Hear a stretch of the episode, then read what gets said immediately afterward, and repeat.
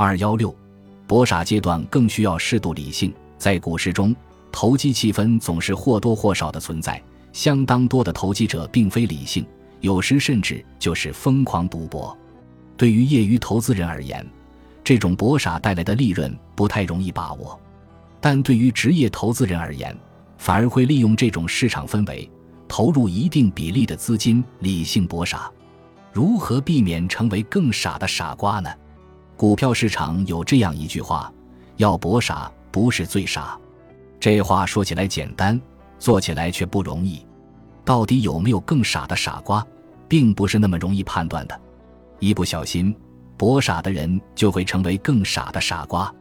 即使明知道是一只垃圾股，不管净利润如何，市盈率如何，依然有人孤注一掷地投入资金，冒着高风险买进。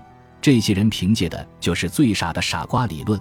他们相信，一定有比自己更傻的人会以更高的价格来买走。不过，并不是所有人都能准确地判断行情，即使是股市老手，也有马失前蹄的时候。没有永远的傻瓜，但是永远有一个最傻的傻瓜，就是不知道这个最傻的傻瓜是自己还是别人。博傻行为时常会在消息面因素的推波助澜下愈演愈烈。例如，某强势股逐日上升，市盈率越来越高，显然很不合理，并且也无消息说明该股有利多消息，但股价就是一个劲儿的直往上窜，惹得低位未买的交易者心直痒，于是高价买进。而踏空者的追涨会导致股价进一步上扬，越买越涨，越涨越有人买。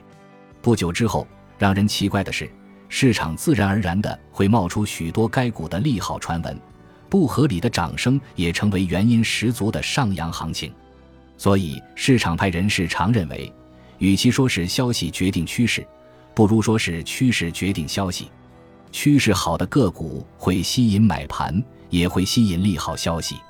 因而，选择搏傻策略的人无需认真研究个股基本面，唯一需要关注的就是股价的趋势和成交量的配合。追涨杀跌在这种操作上体现得淋漓尽致。严格的说，搏傻理论的核心就是顺势而为。市场很多时候无法用简单的价值理论去推测，人心狂热的时候，理性的价值评估往往失效。这时，就需要从大众心理的角度来思考问题，并依据对市场情绪的望闻问切来判断行情最危险的时候是否已悄然而至。为什么很多人懂得博傻理论背后的风险，还是要义无反顾地投身进来呢？一句话，皆因贪婪。给你的黄金过重，你拿不走；给你的过轻，你又觉得得到的太少。这就是人性。投资大师巴菲特早就说过。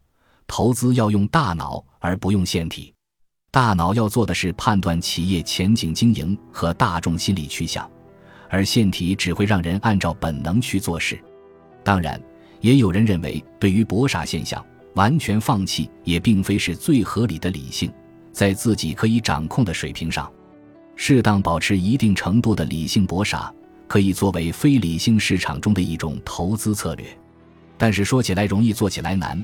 正如道理许多人都懂，但是在人性的贪婪面前，多少人又能够成功守住自己的底线呢？